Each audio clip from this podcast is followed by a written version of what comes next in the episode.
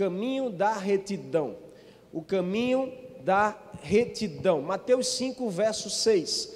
A palavra do Senhor diz: Bem-aventurado os que têm fome e sede de justiça, pois estes serão saciados. Bem-aventurado os que têm fome e sede de justiça, pois estes serão saciados. Espírito Santo do Senhor, nós oramos mais uma vez nesse ambiente, entregamos a Ti esse momento tão especial. Que o Senhor nos conduza em um perfeito entendimento, em graça, sabedoria amor, para que todos os corações sejam alcançados. Que não seja a voz de homem, mas a voz do Senhor nesse ambiente. Assim nós oramos e assim nós cremos em nome de Jesus. Amém e amém. Caminho da retidão. É, fome e sede de justiça é a palavra de Jesus. Preste atenção nisso, porque Jesus usa duas realidades que são tão essenciais, tão urgentes, tão básicas, tão importantes, tão vital para a vida de qualquer ser humano: fome e sede. Jesus está dizendo: pão e água são elementos essenciais para a vida de qualquer ser humano na face da terra.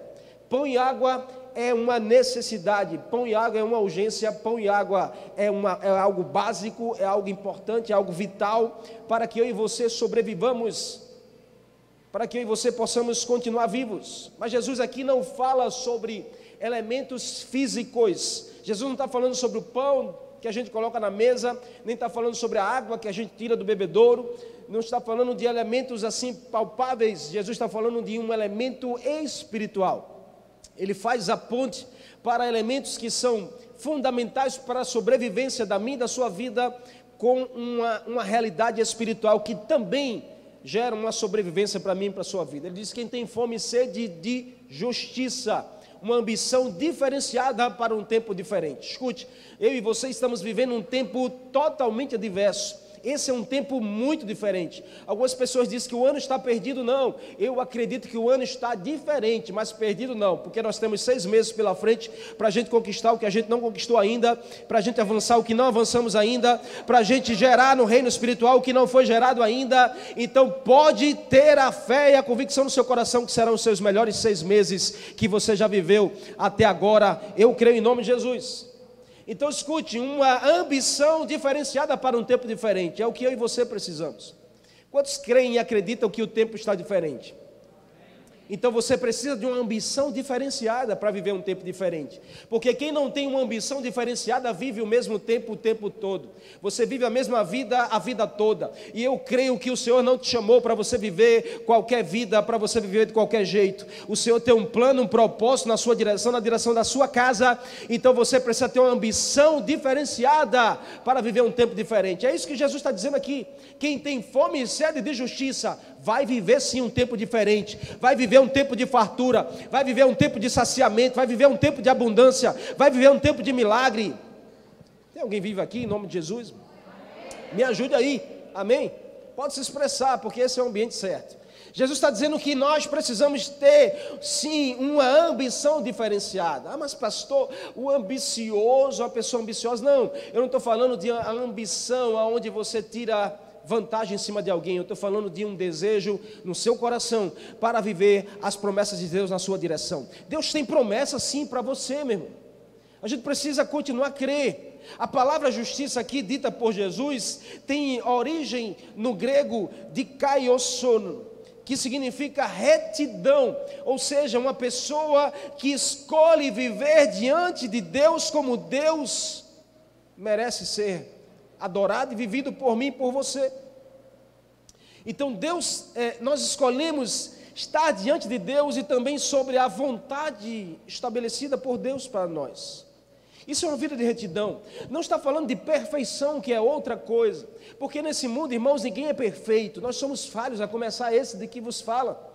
Nós temos os nossos erros, as nossas falhas, mas nós temos a oportunidade de escolher acertar. Por isso que a gente tem dito que esse lugar é um lugar de recomeço. É um lugar onde você tem a oportunidade de recomeçar acertando na sua vida, no seu casamento, na sua família, na sua jornada. Qualquer lugar, você aqui em Jesus, você pode recomeçar.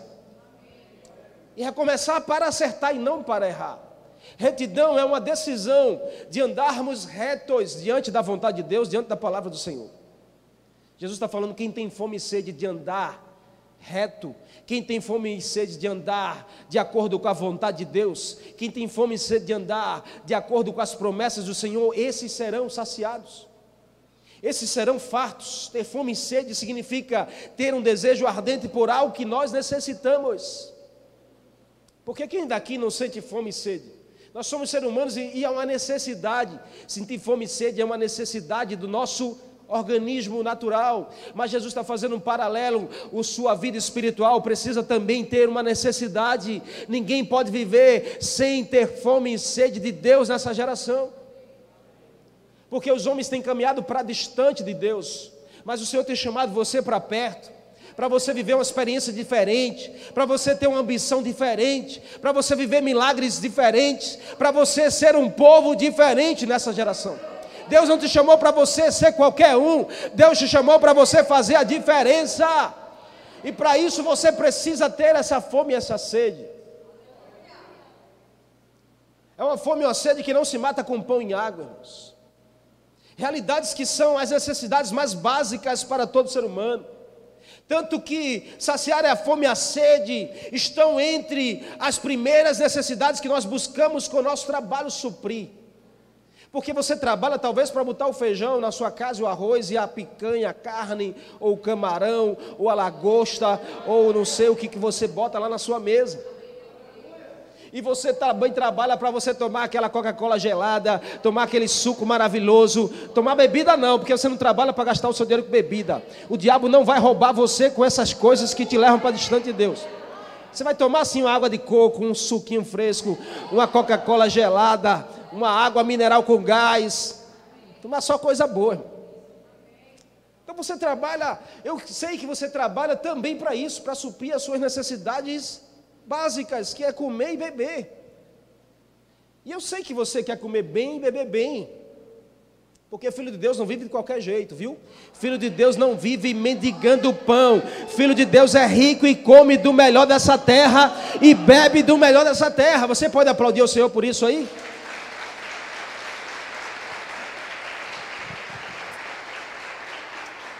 Então veja que assim as palavras de Jesus nos despertam acerca de que felizes nós seremos se tivermos fome e sede de justiça. Porque bem-aventurado, essa palavra é mais feliz é. Mais feliz é quem tem fome e sede de justiça.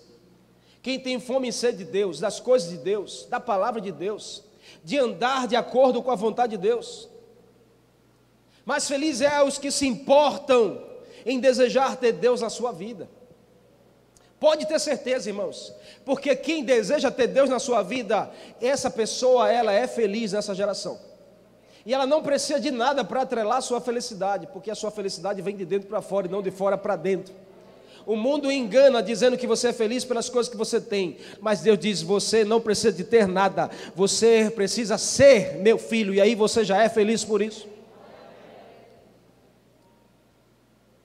Nossa carência, irmãos, ela é resolvida quando nós buscamos alimentar nossa vida somente em Deus. Esse é o tempo. Escute, eu vou dizer uma frase aqui, que eu acho que os meninos vão até botar aí para você ler. Esse é o tempo que nós precisamos buscar a Deus e as coisas de Deus, como nós buscamos pão e água. Como você busca comida para matar a sua fome da sua barriga, e como você busca água para matar a sua sede do seu corpo, esse é o tempo que eu e você precisamos buscar na mesma dimensão a Deus e as coisas de Deus nessa geração. Não há mais tempo para perder tempo longe de Deus. O mundo é má e perverso e cada vez pior. Quanta maldade aí fora, que na televisão só mostra maldade. Quando a gente para para assistir o repórter, a gente sai mais deprimido do que chegou. A gente sai mais angustiado do que parou na, na frente da televisão, então o aconselho que eu lhe dou, desliga a televisão e abra a Bíblia, porque as boas notícias estão aqui e não estão no que você está assistindo na televisão. Quer boa notícia? Abra a Bíblia e leia, meu. De Gênesis e Apocalipse você vai ter boa notícia na sua direção. Então, esse é o tempo que nós precisamos buscar a Deus. A promessa de Jesus aqui, ó, um versículo tão pequeno, mas tão profundo. Bem-aventurado, mais felizes são os que têm fome e sede de justiça, pois estes serão saciados estes serão fartos. Jesus promete gerar fartura, saciamento naqueles que o buscam com fome e sede. O que é saciado? É abundante, satisfeito, é farto, é completude. É alguém completo, irmãos, que não precisa de ninguém para você se completar. Você não precisa de dinheiro no bolso, você não precisa de ter carro, você não precisa de ter uma casa boa, você não precisa de ter roupa boa, você não precisa de, ter, de estar medicando seus sentimentos por alguém. Se você busca Deus com fome e sede, Ele vai saciar a tua necessidade e você vai ser abundante, você vai ser satisfeito, você vai ser farto, você vai ser alguém completo em si mesmo.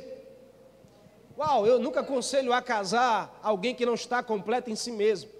Porque antes de você construir a sua vida dois, você primeiro precisa estar resolvido. Primeiro você precisa ter a completude, estar saciado, satisfeito em Deus.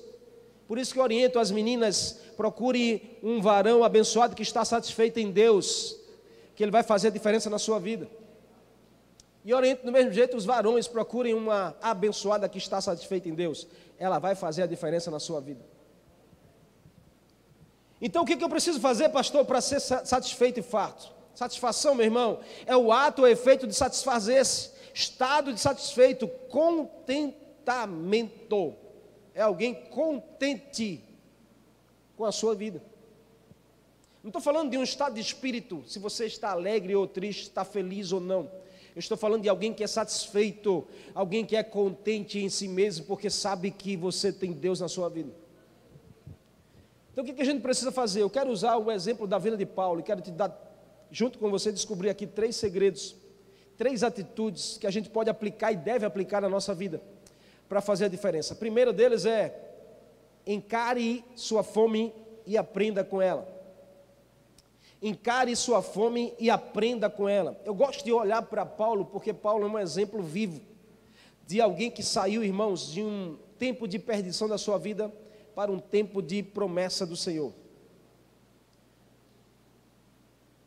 E aí, quando Paulo diz em Filipenses 4, verso 11, eu quero usar esse versículo para falar sobre esse contexto, de encarar a nossa fome e aprender com ela. Paulo diz assim, ó, 4:11 Filipenses, pois eu aprendi a estar satisfeito com o que eu tenho. Eu aprendi a estar satisfeito com o que eu tenho. A questão aqui não é fome de pão e sede de água, mas retidão em Deus. E nessa vida nós podemos buscar muitas coisas, pois lutamos para alcançar muitos objetivos na nossa vida. Mas nem tudo nos gera satisfação, irmão.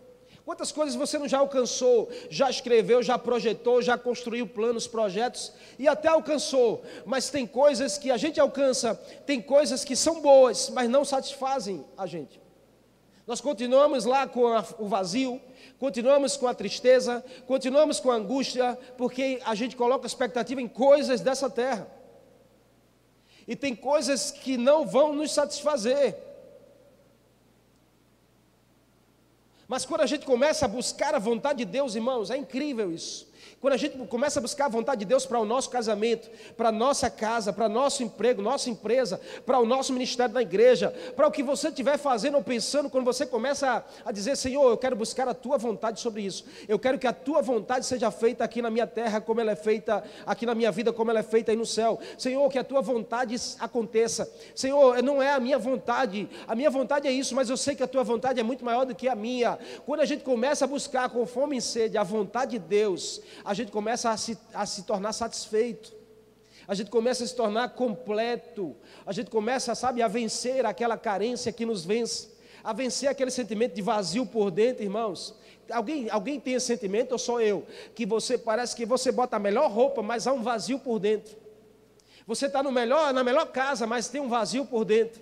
Você parece que ganha um, um, bom salário, mas tem um vazio por dentro, porque essas coisas não te satisfazem, não completa. Você foi feito, ei, a carência, o espaço que tem aí dentro é do tamanho de Deus. Não há outra coisa que vai substituir aquilo que só Deus pode completar na sua vida.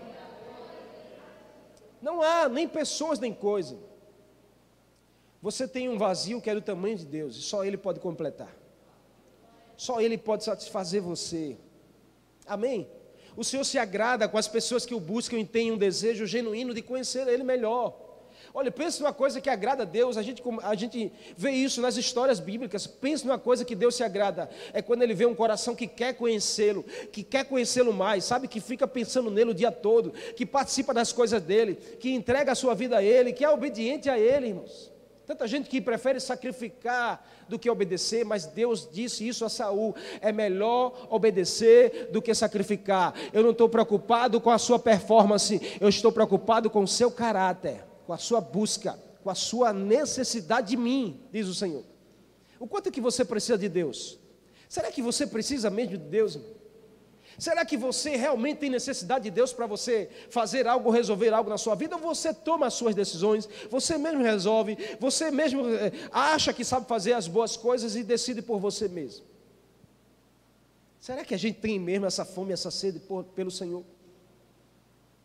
Hoje é uma noite para eu e você podermos, irmãos, confrontar o nosso coração aqui nesse lugar, porque eu sei que Deus quer nos dar uma nova direção. Você não nasce satisfeito, ninguém nasce satisfeito. Satisfação é um aprendizado. Paulo diz: Eu aprendi, eu aprendi a estar satisfeito. Uau! Pegue isso aí para você, porque esse é um código que vai mudar a sua vida. Aprenda a viver satisfeito no Senhor. Aprenda a viver satisfeito em Deus e a sua vida não será mais a mesma. Olha, por exemplo, de Paulo. Paulo diz, nesse texto de Filipenses 4, Paulo vem falar de uma jornada, irmãos, de escassez, necessidade, fome, doença. Vem falar de perda. Paulo fala de uma infinidade de coisas que eu e você fica admirado, dizendo assim: se eu tivesse no lugar dele, eu estaria já murmurando há muito tempo.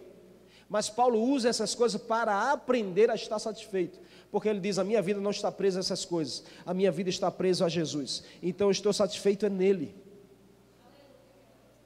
Você está entendendo? Satisfação a gente precisa aprender a estar é aprender a conviver mesmo com a escassez, com a necessidade, mesmo no dia mais difícil, mesmo nas noites mais eh, tenebrosas, a gente aprende a dizer: Senhor, a minha vida não está determinada com essas coisas, eu posso não ter nada, mas eu continuo te adorando, ainda que a figueira não floresça, não haja fruto na vida, e ainda que o gado minta, todavia eu estou alegre no Senhor, porque o Senhor é o Deus da minha salvação. Não dependo dessas coisas para estar satisfeito. Como eu posso chegar nesse nível? Quando eu tenho fome e sede da presença do Senhor. Enquanto eu não tenho fome e sede, irmãos, a minha fome e a minha sede, ela se limita apenas ao pão da mesa e a água do copo, eu continuo vivendo uma vida de murmuração, uma vida de insatisfação. Quantas pessoas você não conhece que convivem com você que são insatisfeitas de vida? Já amanhece dizendo assim, bom dia para quê? Hoje eu não estou bem. Chega no trabalho com aquele ambiente, de vez de contagiar o ambiente com a satisfação e alegria, você contagia, pelo contrário, com a insatisfação, com reclamação. Ai, esse emprego, isso aqui não é emprego, é um trabalho. Vai matar outro. E gente que orou tanto por uma porta de emprego, quando Deus abre, começa a reclamar. Você não estava orando pedindo um emprego. Mas eu queria um emprego, pastor. Deus me deu um trabalho. Deus te deu aquilo que você precisava para agora. Mas não quer dizer que é para todo sempre. Pegue esse momento e impulsione para o que Deus tem para você, porque Deus tem sempre coisas melhores na sua direção. Sabe, irmãos, eu trabalhei em tudo nessa vida. Você pensar, eu já fiz. Entregar botijão de, ar, de gás, de água mineral, vender pipoca. Eu já fiz de tudo nessa vida. Mas se, eu, se tem uma coisa que Deus está aqui, não me deixa mentir, eu nunca murmurei, nunca reclamei pelo que eu fazia. Nunca. Me lembro que eu estava no, servindo na, no, num caixa do supermercado, que na época era pão de açúcar, hoje é extra. Virava madrugada trabalhando lá. E eu sempre dizia assim: Isso aqui é só uma ponte, porque Deus tem coisa melhor para mim. Agora eu fazia o melhor, sabe, irmãos? Olha, se, mesmo que você não esteja se agradando do que você está fazendo, faça o melhor, porque Deus gosta disso. Quando você dá o seu melhor, Deus pega o melhor e libera na sua direção. Então eu dava o meu melhor. Com três meses eu já estava gerenciando na frente de, de, caixa. E tinha gente que tinha cinco anos lá e olhava para mim atravessado, dizendo assim: Como é que pode isso? Esse menino chegou agora. Ah, fica aí porque eu estou viajando, estou voando. Eu estou voando no céu, fica aí caminhando porque eu estou voando. E quem caminha não entende quem está voando, não é? Amém? Não é assim? Então, se você está em outro nível, irmãos, deixa as pessoas falar, porque ela não vai entender o que você está vivendo e fazendo no Senhor. Mas Deus vai te fazer voar nas promessas dele. Você precisa fazer o seu melhor. Você entendeu? Abri um parênteses aqui, não tem nada a ver com a mensagem, mas Eu acho que alguém precisava ouvir isso aqui nessa noite. Não é engraçado porque quando nós somos crianças, nós aprendemos a comer até dizer assim: estou de bucho cheio. Quando é que você tem satisfação quando você é criança? Quando você come até não aguentar mais. Não é assim? Pega uma criança ou adolescente, você vai ver. Eu tenho três em casa e pense nos meninos que comem agora, viu? Tá, o negócio está sério lá. O meu, do, o meu do, do, do meio come mais do que eu. Sério. Oito anos, mas o menino come, que é uma beleza. Eu disse, meu filho, para onde vai essa comida toda? Mas enquanto ele não está saciado, ou seja, de bucho cheio, ele fica comendo, comendo, comendo, né? E eu sempre ensino assim, quem está comigo na mesa, eu digo assim, saia de, de barriga vazia ainda. Saia com fome da mesa, esse é o segredo. Você quer não engordar, saia com fome da mesa. Mas a gente só quer sair da mesa quando a gente está de bucho cheio, que não aguenta mais. Não é? A gente quer comer até aquela última pedaço da fatia da pizza. Já comeu dez, você ainda tem um pedacinho no prato. Eu vou deixar para o devorador, não, vou comer. Quer um segredo? Eu vou dizer de novo: saia da mesa com fome. Isso é o que eu faço. Com fome ainda. Você come, come lá, ó, porque você começa a se saciar, comendo menos. Daqui a pouco você está bem. Amém? Amém não? O adulto bem resolvido aprenda a estar satisfeito sem precisar comer muito.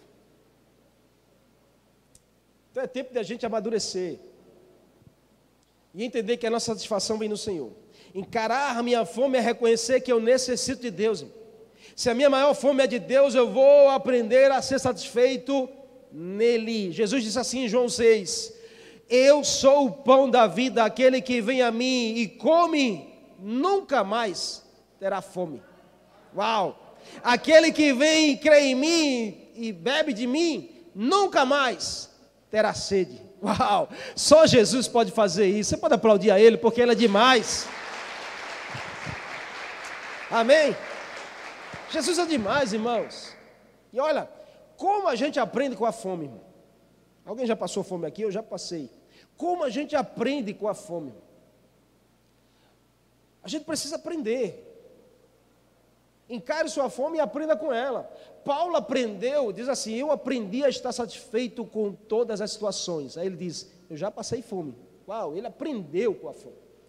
Já passei fartura, aprendeu com a fartura. Você precisa aprender, irmão. Você precisa aprender com todas as circunstâncias, porque Deus ele usa a escola da vida para te ensinar a ser alguém melhor. E se a gente não aprende com as circunstâncias, a gente não sai do lugar. Vou aprender com a fome, sim, aprenda com a fome. A fome, irmãos, é uma das maiores ferramentas para nos impulsionar para frente, não para baixo. Só que tem gente que não olha assim, olha a fome como uma necessidade, um, um motivo de reclamação, de murmuração e fica lá. Mas se você olhar para esses tempos mais difíceis da sua vida e te impulsionar, eu tenho certeza que Deus vai realizar o que Ele tem planejado para você. Sabe, tem uma história de uma família de, de dois filhos e o pai e o filho mais novo, ele resolve pedir as coisas e vai embora. E ele gasta tudo de forma irresponsável. Passa necessidade. Ele era alguém bem de vida, vivia bem. Tinha todas as regalias, vivia em condições financeiras boas. Vai gastar tudo de forma irresponsável, perde tudo. Até passar fome. Mas foi quando ele estava passando fome que ele disse assim: Me levantarei, irei até o meu pai porque eu sei que Ele tem comida para mim. Uau! Preste atenção, irmãos, porque são os dias mais difíceis da sua vida que Deus está dizendo: venha até mim, porque eu tenho o que você precisa. Mas tem muita gente resistente nessa, nessa geração que acha que você vai conseguir resolver sozinho. Ei, hoje o Senhor está dizendo a você: você não vai conseguir resolver sozinho essa situação. Venha até mim, porque eu tenho a solução que você precisa foi passando fome que o filho disse assim: Eu vou, eu vou me levantar e vou à casa do meu pai, porque eu sei que ele tem comida para mim. Sabe o que ele aprendeu ali, irmãos? Com a fome, aprendeu a depender mais do seu pai. E é isso que eu e você precisamos nesse tempo, aprender a depender mais de Deus para as coisas. Que às vezes a gente quer fazer as coisas do nosso jeito, quer fazer do jeito que a gente acha que consegue fazer e quer fazer. E Deus dizendo: dependa mais de mim, eu tenho o melhor para você. Você acha que a vontade de Deus ela é, ela é pior do que a sua vontade? Você acha que Deus vai te dar algo menor do que aquilo que você precisa receber? Então vamos aprender junto a depender mais de Deus, amém? Amém ou não? Quem deseja realizar a vontade de Deus pela vontade de Deus será saciado. Preste atenção nisso, porque todas as vezes que você desejar realizar a vontade de Deus, saiba que a vontade de Deus, ela vai saciar, vai fartar a sua vida, vai dar aquilo que você precisa. Aprenda com a sua fome e Desculpa. Como é? Encare sua fome e aprenda com ela. Encare a sua fome e aprenda com ela. Amém? Segundo, valorize o bom alimento e usufrua dele. Valorize o bom alimento e usufrua dele. No mesmo texto de Filipenses 4, dois versículos depois, Paulo diz assim: Com a força que Cristo me dá, eu posso enfrentar qualquer situação dessa terra. Uau, sabe por que Paulo estava bem alimentado? Paulo valorizava a vida de Cristo na sua vida, o pão vivo que desceu do, do céu, o pão que alimentava ele todos os dias, era a vida de Jesus. E ele dizendo assim: Olha, olha, eu peguei essa tradução da, da nova, da NTLH, nova tradução da linguagem de hoje, que está diferente da sua versão, que a sua versão diz assim: Eu tudo posso naquele que me fortalece. Filipenses 4,13, um texto extremamente conhecido, mas aqui eu peguei essa tradução já porque ela fala bem a nossa língua. Ele diz assim: com a força que Cristo me dá, eu posso enfrentar qualquer situação. Uau! É a mesma coisa você dizer, eu tudo posso naquele que me fortalece. Com a força que Cristo me dá, eu posso enfrentar qualquer situação. Você entendeu? Com a força que o Senhor te dá, você pode enfrentar e vencer qualquer situação dessa terra. Paulo sabia bem valorizar o pão da vida, sabia escolher bem o alimento que alimentava o seu espírito e a sua alma. Preste atenção, nós estamos numa geração, irmãos, de muitas propostas, de petiscos, alimentos talvez que não seja bom para você, porque nem tudo que é bom é bom para você, nem tudo que é bom é bom para você. Preste atenção nisso, porque tem uma geração que sai até para comprar o melhor alimento, eu vou comprar a, a, verdura e fruta, mas no meio do caminho você se depara com um hambúrguer bem recheado, cheio de bacon, cheio de gordura, e você olha e diz assim: Uau, que verdura, que fruta, que nada, eu vou comer aqui mesmo, que está no meio do caminho. Isso é o que o inimigo faz na sua vida direto. Direto. Porque você sai às vezes para fazer a vontade de Deus, sai para se alimentar de Senhor, pensa, começa o dia pensando em Deus e termina pensando em não sei o quê. Porque no meio do caminho sempre vai ter uma proposta de um petisco, de uma comida que não vai fazer bem para você, de uma comida que não é saudável para a tua alma, para o teu espírito. Quantas pessoas não estão enfermas porque não têm, não têm se alimentado bem? Você sabe, irmãos, olha, valorize o bom alimento porque a gente valorizando o bom alimento, a gente vai usufruir dele na nossa vida. Tem coisas que você não está usufruindo de Deus porque você não está se alimentando de Deus. Jesus afirmou que é o pão da vida, isso significa que ele é imprescindível. E olha que na época de Jesus, irmãos, o pão é o, era o principal alimento da mesa e ainda continua sendo um dos principais alimentos da nossa mesa. Não falta pão na sua casa, tenho certeza. Você pode comer até centeio ou pão integral, mas o pão está lá, porque o pão ele representa um dos principais alimentos da mesa, tanto no Oriente Médio quanto no Ocidente que nós vivemos aqui. Mas lá, porque você vai em Israel, você tem pão de toda qualidade, de todo tipo, para você comer à vontade, porque pão lá é o principal alimento da mesa. Por isso que Jesus diz assim: Eu sou o pão vivo. Ele está dizendo: Eu sou o principal alimento da vida da família, da casa. Então, físico para nutrir o nosso corpo, mas nunca podemos esquecer do alimento espiritual para nós sermos homens e mulheres fortes, saciados. Não pense só em alimentar o teu físico, irmãos. Está na hora de você começar a pensar e alimentar o teu espírito e você viver as promessas do Senhor. Isso precisa ser um desejo real na minha na sua vida. Ninguém engana a fome e a sede. Você engana a fome? Você engana a fome? Às vezes a gente diz assim, eu vou botar um chiclete na boca para enganar minha fome. Não engana nada, porque a fome continua lá. Você muda o seu hálito, mas a fome continua batendo lá dentro, dizendo, eu quero comida, eu quero é comida. Você engana a sede? Engana a sede? Eu vou assistir aqui uma Coca-Cola bem gelada na televisão e vou enganar minha sede. Vai nada, vai continuar a sede lá. Porque ninguém consegue enganar, irmãos, a fome e a sede, são necessidades existenciais. É isso que Jesus está dizendo. Você não pode se enganar a si mesmo. Você precisa matar a sua fome e a sua sede do Senhor, porque é uma necessidade existencial. Deus, quando fez o homem, Ele soprou a presença do homem nele, dizendo assim: Você não vai conseguir viver muito tempo e ir muito longe sem mim. Não vai, irmãos. Você sabia que nós somos eternos? Deus nos fez homens e mulheres eternas.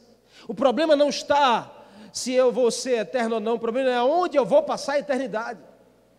Porque uma coisa é certa, você vai viver, não no corpo, porque o corpo volta para o pó, mas o teu espírito ele é eterno. E aonde ele vai passar a eternidade é a grande chave que você não podemos esquecer. Se eu quero estar com Deus, eu preciso ter fome e sede de Deus agora, aqui. Não pode deixar para amanhã. Não adianta você querer enganar a fome e a sede que você tem pelo Senhor. Ah, eu vou matar minha fome de Deus amando fulano. Não vai não. Porque fulano vai dar dor de cabeça para você, fulano vai dar choro para você, fulano vai dar noite em claro para você. Mas Deus dá alegria para você, Deus dá paz no seu coração, Deus dá abundância de vida, Deus dá tranquilidade para você viver os seus dias aqui na terra. Então não acho que você vai suprir a fome que você tem que ter de Deus com pessoas ou com coisas dessa terra. A gente precisa entender isso. Um apetite no lugar errado te fará ingerir um alimento ruim. E existem alimentos bons e ruins. E isso gera consequência. Amém? Come um alimento. Você come algum alimento fora da validade? Você come algum alimento estragado, estragado, Vai fazer uma feijoada, tal, belisca a feijoada para você ver o que vai acontecer, ela vai espumar. Espumou, acabou, come para você ver o que vai acontecer.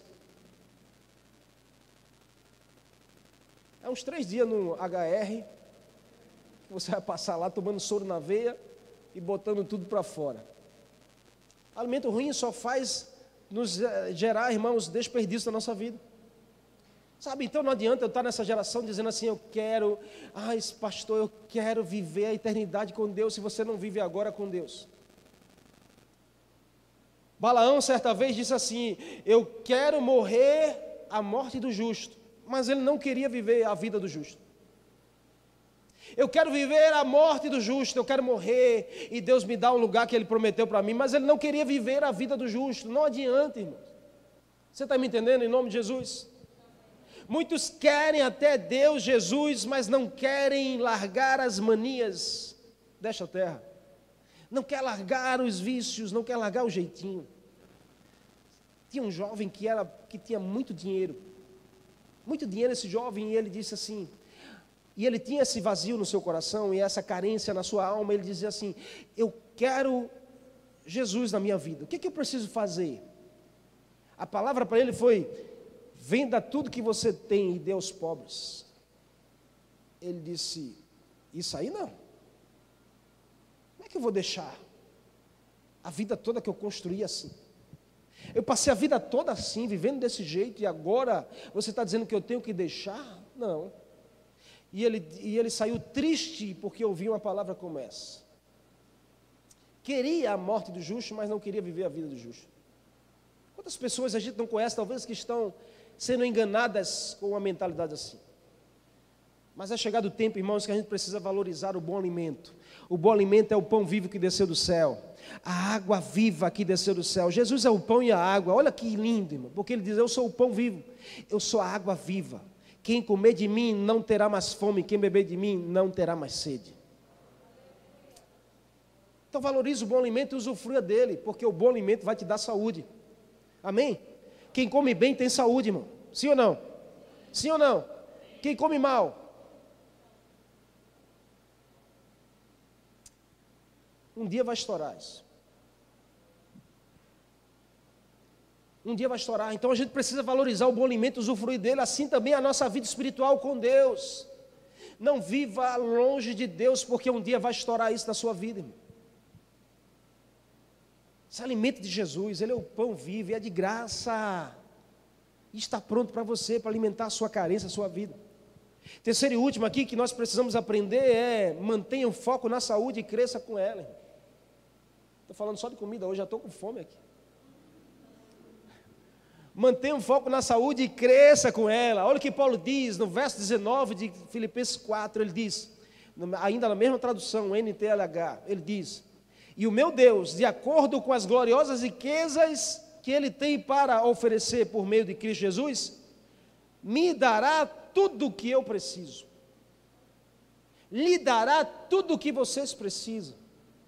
O meu Deus, de acordo com as gloriosas riquezas que Ele tem para oferecer por meio de Jesus, lhe dará tudo o que você precisa. Uau! Uau, irmãos! Você pode dar um glória a Deus por isso? Porque Deus, por meio de Jesus, já deu a você tudo que você precisa.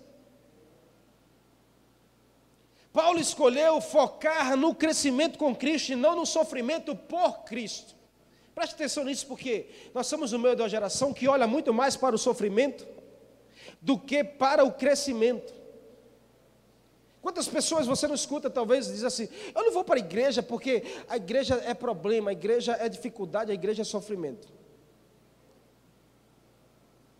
Talvez tenha mais do que dizer assim: a igreja é crescimento. Porque a gente está acostumado, irmãos, a olhar mais para o que falta do que para o que nós temos. É igual você, me dá um copo com água aí, aí você oferece metade do copo, a pessoa diz, tu só trouxesse a metade. Porque ela não olhou e disse assim, uau, obrigado pela metade do copo com água. Porque nós somos acostumados a olhar pelo que falta e não pelo que nós temos. Assim também é a nossa vida espiritual se a gente não cuida. A gente escolhe, irmãos, no lugar de focar no crescimento, nós focamos no sofrimento. E Paulo está dizendo aqui nesse versículo: Eu, eu, eu escolhi crer que o Senhor, nas suas gloriosas riquezas, já liberou para mim tudo o que eu preciso. Será que Paulo tinha tudo o que ele queria? Não, mas ele tinha tudo o que ele precisava. Escute, irmão, talvez você não tenha tudo que você quer, mas entenda que você tem tudo que você precisa, porque Deus já liberou em Cristo Jesus as riquezas que você precisa, não talvez as que você quer. Porque se eu for perguntar a você aqui, você vai dizer, pastor, eu quero uma BMW 2021. Vai lançar ainda, mas eu já quero. Quem não quer?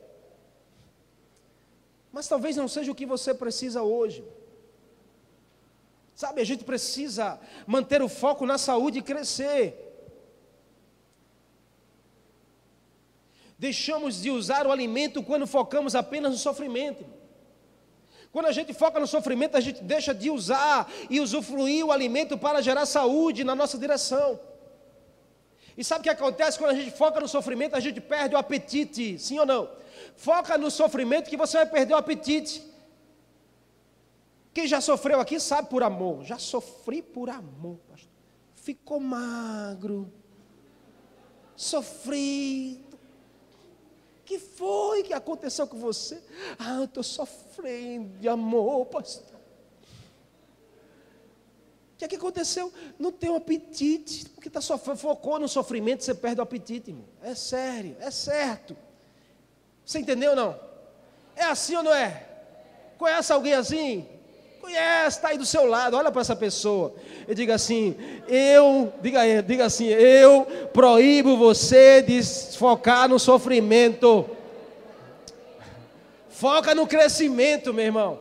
Porque o teu crescimento será abundante no Senhor. Não tem limite para onde Deus vai te levar. Agora você precisa focar no crescimento. Sofrimento a gente passa, irmãos a gente vai passar, porque Jesus disse: No mundo você vai ter aflição. Então a gente vai viver nessa terra com alguns dias que vai gerar sofrimento, sim, de perda de pessoas, talvez, perda de emprego. Ai, perdeu não sei o que, perdeu o cachorro, o gato, o papagaio, não sei o que, que foi, mas às vezes gera sofrimento porque nós somos seres humanos.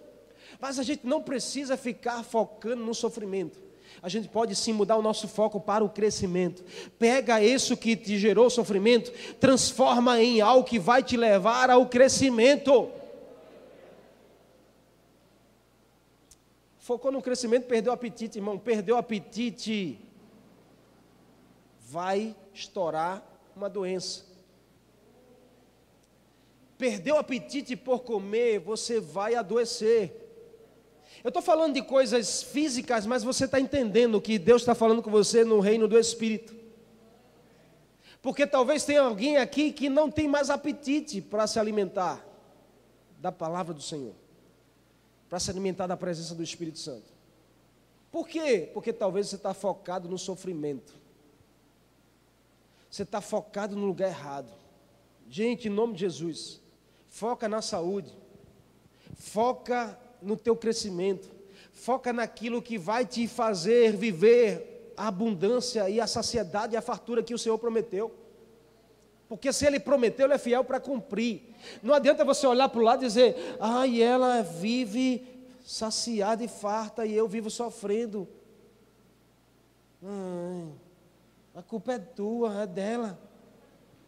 Não, meu irmão, a culpa é porque você está focado no lugar errado. A falta de apetite vai gerar uma doença, irmãos. A anorexia é chamada doença da falta de apetite. Pessoas anoréxicas, elas são sofridas. Perdem músculo, perde gordura, perde tudo, irmão, fica só o osso.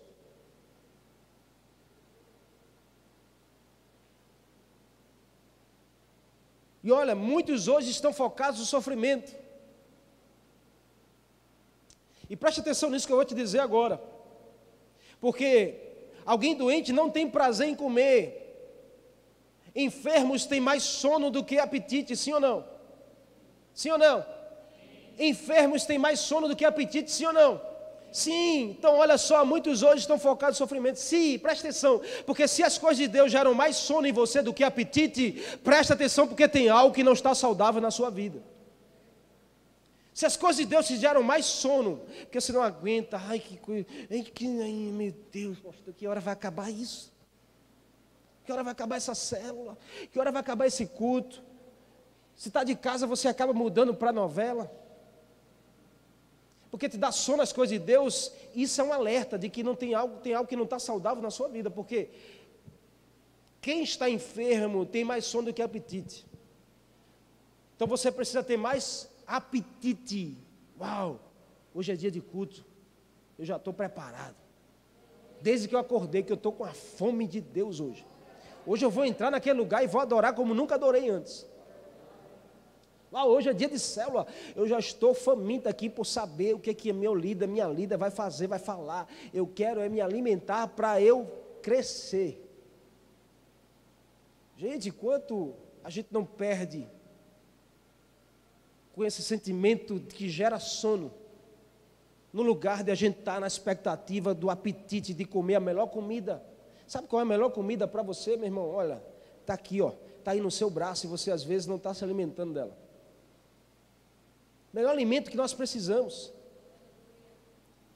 Se precisamos buscar a Deus, busque antes que você adoeça.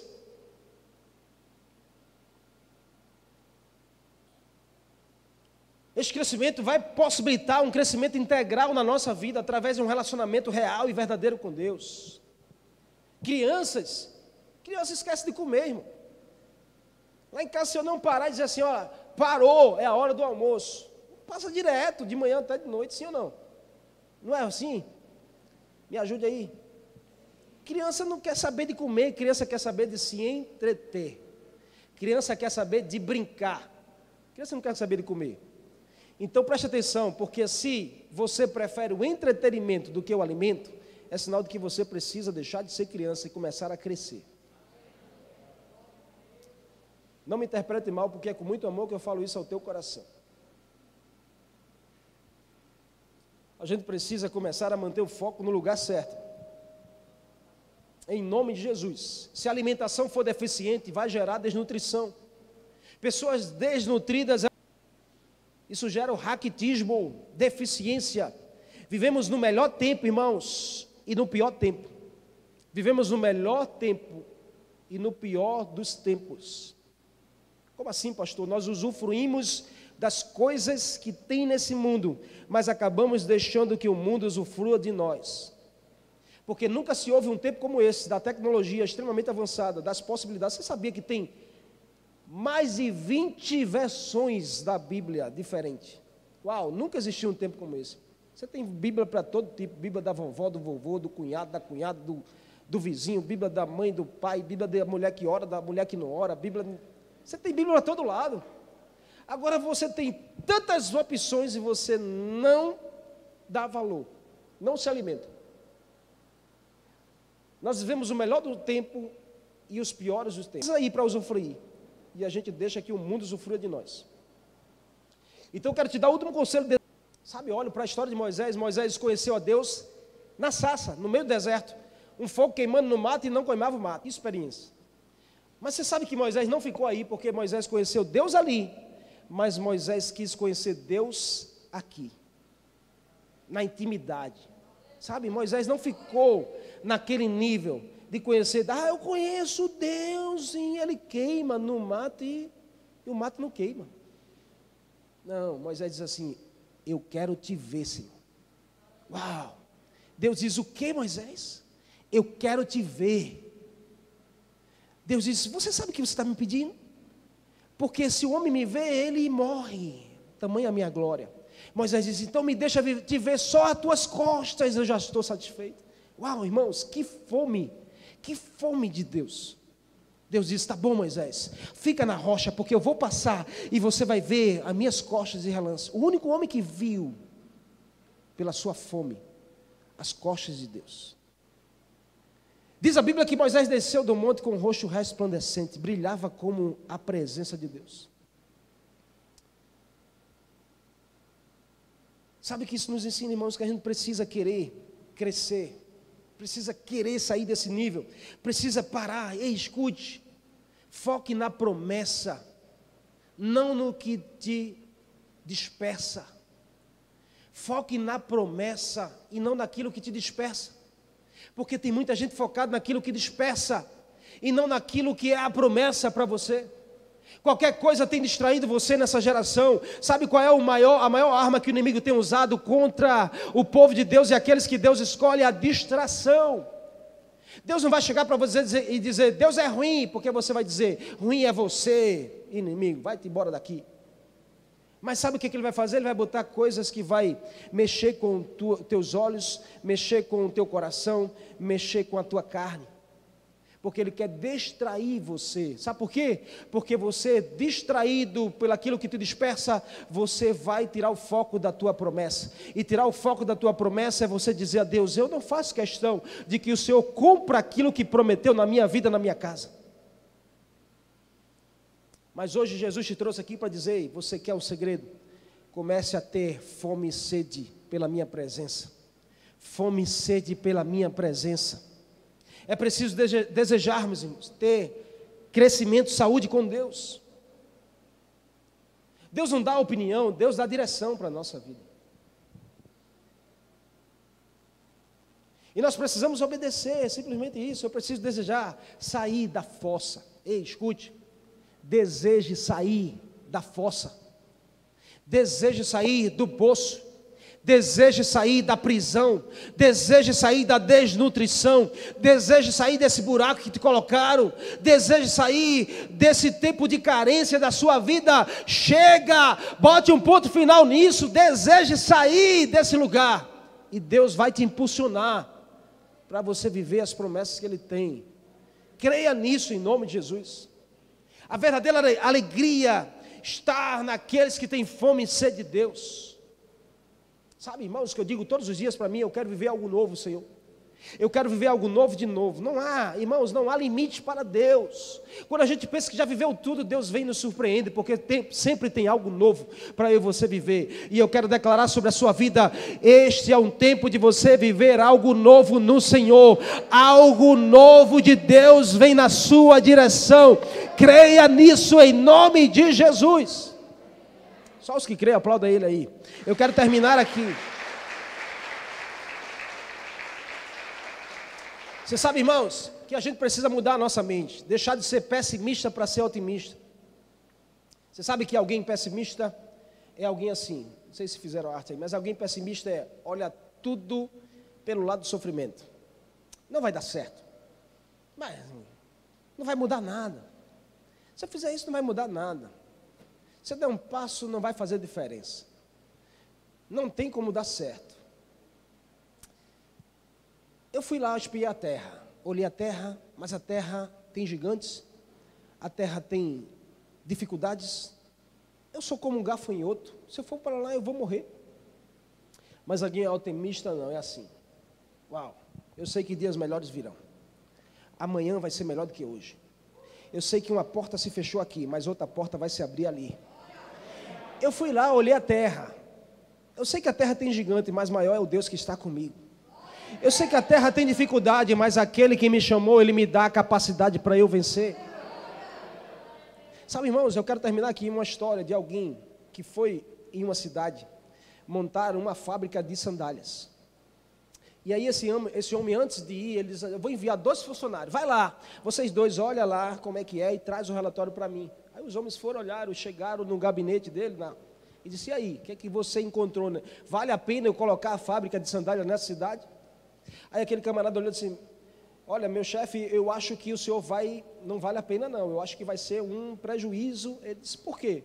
Porque lá ninguém usa sandália, todo mundo descalço. Então você vai botar uma fábrica de sandália lá, ninguém vai comprar porque está todo mundo descalço. O povo não gosta de sandália, todo mundo descalço mesmo, é pé no chão, é pé no chão e chão no pé. Aí ele disse: e você, o que é que acha? Acha que vale a pena eu ir para lá? Ele disse: vai ser o maior sucesso na sua vida. Eu acho que o senhor está perdendo tempo, deveria abrir amanhã. Por quê? Porque lá ninguém tem sandália. Quando o senhor chegar lá com sandália, todo mundo vai comprar. O senhor vai estourar no mercado, vai ser a bomba e o senhor vai ficar a maior empresa que existe. Uau!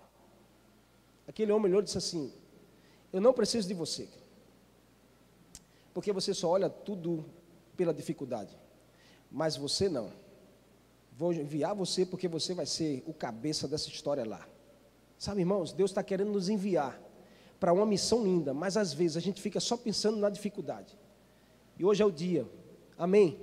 Hoje é o dia de você viver algo novo no Senhor. Eu creio que aquele que te chamou, ele é fiel para cumprir. E você não vai morrer enquanto a promessa não acontecer na sua vida e na vida da sua casa. Em nome de Jesus.